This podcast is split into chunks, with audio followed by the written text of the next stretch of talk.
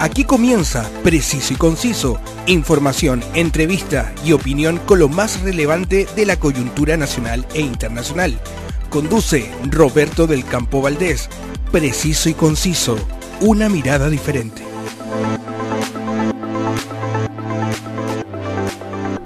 Gracias eh, por estar conmigo en una nueva edición para revisar lo que está sucediendo en Chile y el mundo. Otra de las importantes noticias con las que cerramos 2023 fueron las tensiones fronterizas entre Venezuela y Guyana. La situación en el gobierno de Nicolás Maduro se encuentra en una escalada en un nuevo contexto geopolítico. Nicolás Maduro mostró públicamente un mapa donde su país se anexa los casi 160.000 kilómetros cuadrados del territorio de Esequibo, que hoy controla Guyana, desatando, por supuesto, una fuerte tensión política en la zona. Este conflicto territorial que hoy tenemos patente, producto de los eh, recursos naturales que se están explotando allí y que triplicaron el ingreso per cápita de Guyana desde 2019, no es nuevo. Es un conflicto de larga data en la zona. Si yo le dijera que esto lleva casi dos siglos, ¿usted me creería? Probablemente no. Pero esto es absolutamente cierto. Desde hace 180 años, Venezuela y Guyana se pelean la región del Esequibo, que es una zona muy rica en recursos naturales, minerales y petrolíferos. La más reciente tensión se desencadenó en 2015, luego de que la multinacional estadounidense ExxonMobil encontrara nuevas bolsas de petróleo bajo las aguas de esta zona fronteriza.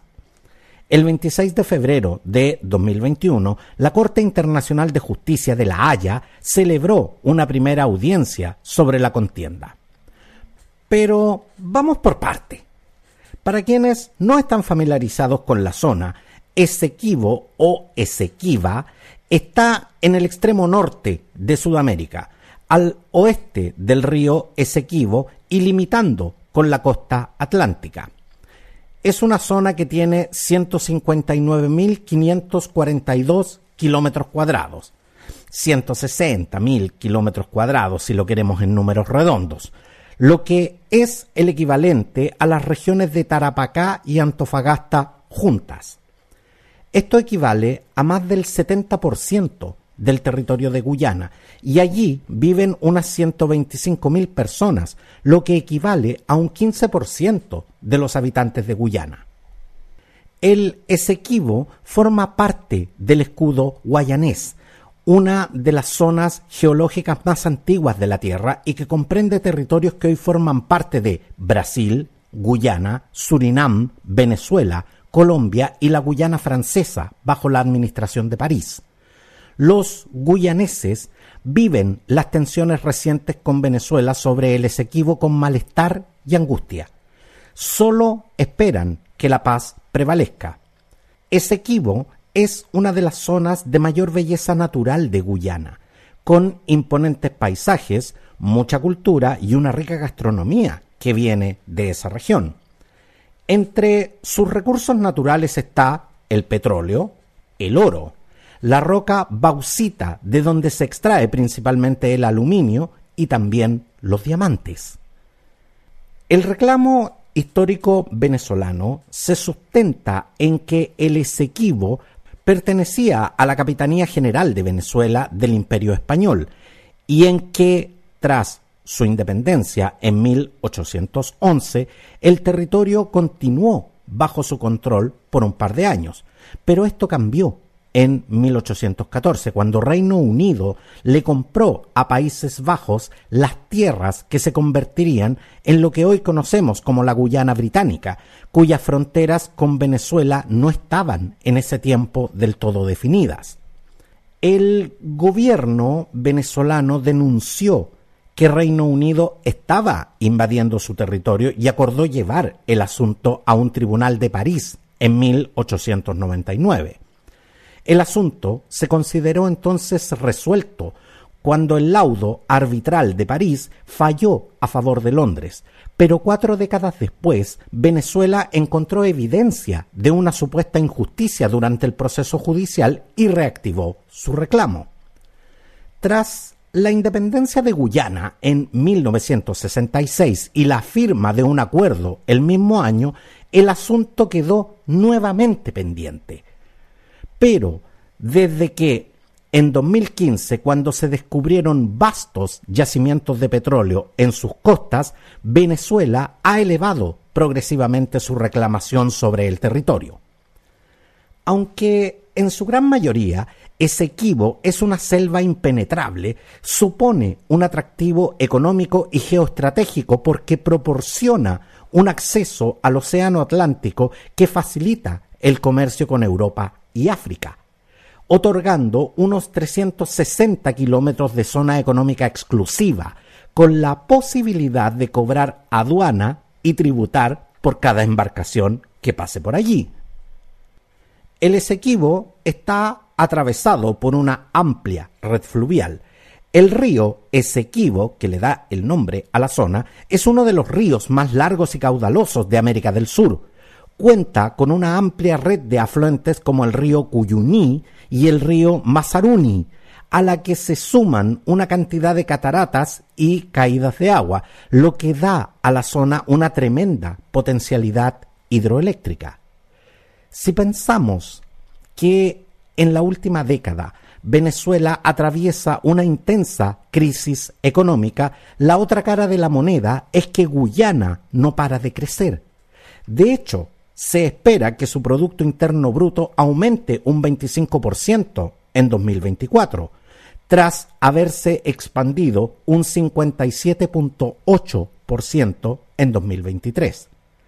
Por todo esto, cada vez son más los venezolanos que buscan mejores oportunidades en Guyana. Esto resulta de verdad eh, paradojal si pensamos que durante décadas Guyana fue la nación más pobre de Sudamérica después de Bolivia, lo que la convirtió en una tierra de emigrantes que buscaban una mejor vida en otros países, entre ellos Venezuela. La situación económica ha cambiado tanto en la República Bolivariana que el flujo migratorio entre Venezuela y Guyana se ha revertido en los últimos años. Y son los guyaneses quienes hoy realizan el viaje de regreso a la zona de Esequibo. Hugo Chávez, cuando llegó al poder en 1999, se centró en consolidar a Venezuela en el Caribe y para ello necesitaba a Guyana porque ésta tenía el apoyo de Cuba en la disputa. Sin embargo, ante la crisis económica, el gobierno de Nicolás Maduro retomó la reclamación sobre este territorio. El gobierno de Nicolás Maduro siguió reclamando el Esequibo, pero fue tremendamente atrevido en noviembre de 2023 al convocar un referéndum para incorporarlo a Venezuela y nacionalizar a sus habitantes.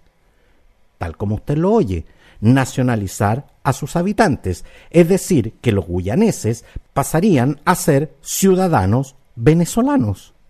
Algo que, por supuesto, Guyana rechazó e inmediatamente solicitó a la Corte Internacional de Justicia detenerlo y la Corte instó a Caracas a que se abstuviera de cambiar la situación del territorio.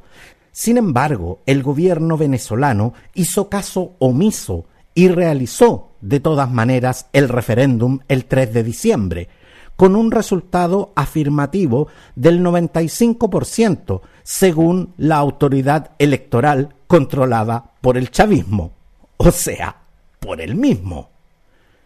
Nicolás Maduro ha anunciado también un plan demográfico, legislativo y de defensa para empezar a controlar la zona del Esequibo. También ordenó a la petrolera estatal PDVSA iniciar operaciones y pidió a sus ministros correspondientes repartir nuevos mapas con el territorio anexado en las instituciones educativas. La pregunta es, ¿por qué Nicolás Maduro está teniendo esta conducta políticamente tan irracional, considerando que estamos en una zona en disputa? La respuesta es una sola, porque estamos de cara a los comicios presidenciales de 2024 y Nicolás Maduro necesita unificar a la nación venezolana tras una causa que él lidere, considerando que su popularidad está por el suelo en este preciso instante. En lo que fue la última semana de 2023, la disputa alcanzó su punto de tensión máxima ante la llegada de un buque británico a las costas de Guyana.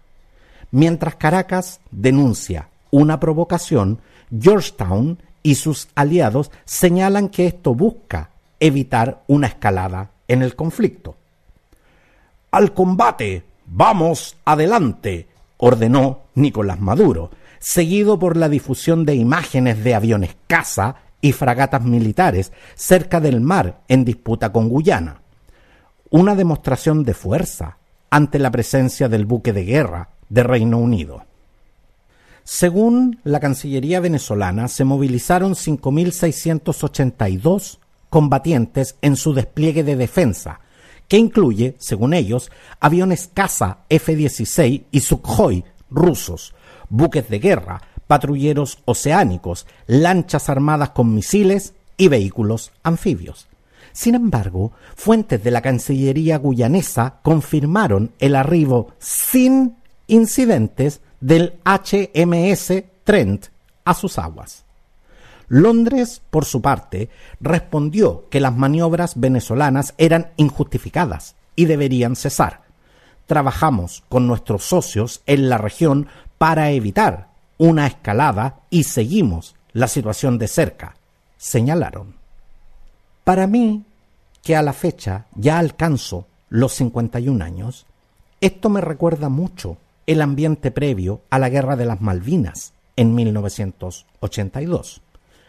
Comenté esta noticia con varios conocidos y muchos me señalaron que no creían que Venezuela entrara en un conflicto bélico con Guyana, porque literalmente no tiene con qué hacerlo.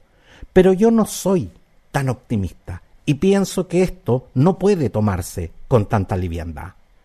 Estamos claros que Nicolás Maduro hace declaraciones irracionales y grandilocuentes prácticamente todos los días, pero en este caso no hay que olvidar que Venezuela tiene elecciones presidenciales este año. ¿Se acuerdan que se los mencioné? Pues todos sabemos que el chavismo no tiene ninguna intención de dejar el poder y un conflicto armado con Guyana le viene como anillo al dedo a Nicolás Maduro para posponer las elecciones y perpetuarse en el poder. Tal cual. No le estoy poniendo ni le estoy sacando. Nicolás Maduro está acorralado políticamente, porque la figura de la candidata de la principal coalición opositora de Venezuela a las presidenciales de 2024, María Corina Machado, ha crecido mucho en el último tiempo y el régimen de Nicolás Maduro la tiene inhabilitada hasta 2030 para evitar que se presente a las elecciones. Por lo que no hay que dejar de pensar que este conflicto bélico beneficia mucho a Nicolás Maduro. La popularidad de Nicolás Maduro es del 14%, según una encuesta de ORC de septiembre. O sea, le resultaría muy difícil ganar una elección o incluso hacer un fraude que sea creíble para sus propios seguidores. Militarmente, Guyana no es rival para Venezuela, según el Instituto Internacional de Estudios Estratégicos de Gran Bretaña. Las Fuerzas Armadas de Venezuela tienen 123.000 soldados regulares y 400.000 miembros paramilitares, en comparación a las fuerzas de defensa de Guyana, que tienen tan solo 3.500 soldados y 25.000 paramilitares. En resumen, es David contra Goliat. Nicolás Maduro sabe que no tendrá el apoyo de Estados Unidos, aunque haga concesiones para garantizar elecciones libres, porque el presidente Joe Biden no querrá tener una guerra en Latinoamérica en un año electoral para los Estados Unidos. Así es. Estados Unidos en noviembre realizará sus sexagésimas elecciones presidenciales y donde Joe Biden no es el favorito. Y con un Donald Trump que cada día gana popularidad, la Casa Blanca en este instante no necesita abogar por una guerra en Latinoamérica. Se está complicando el escenario. Y lo más peligroso para el gobierno de Venezuela es que está entrando en una encerrona estratégica de la cual nadie lo podrá sacar. Guyana ya tiene un despliegue operacional y el apoyo manifiesto de los países de la Commonwealth, de la Comunidad del Caribe y otros socios externos.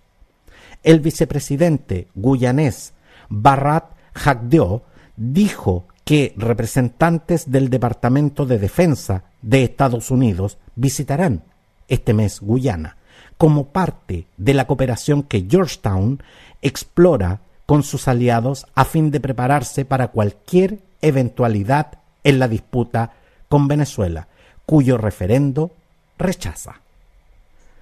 Aunque los resultados del referéndum venezolano establecen una hoja de ruta para abordar la cuestión de la delimitación con Guyana, también sumergen a toda América Latina en un mar de incertidumbre sobre las acciones que el régimen de Nicolás Maduro tomará y las posibles consecuencias que podrían derivarse de ello. Si usted cree que esto no nos afectará, yo le digo que en una política y una economía cada vez más globalizada e interconectada, cada pequeña coyuntura que sucede en cualquier parte del mundo nos afecta. La pregunta en estos tiempos no es si esto nos afecta, la pregunta es cómo y cuánto. Para mí, todo hace pensar que el gobierno venezolano tiene la firme intención de avanzar en una escalada bélica. El cómo lo va a hacer está por definirse y quién lo apoyará es materia de la incertidumbre política que en este instante nadie en Latinoamérica necesita. Soy Roberto del Campo Valdés y esto es Preciso y Conciso.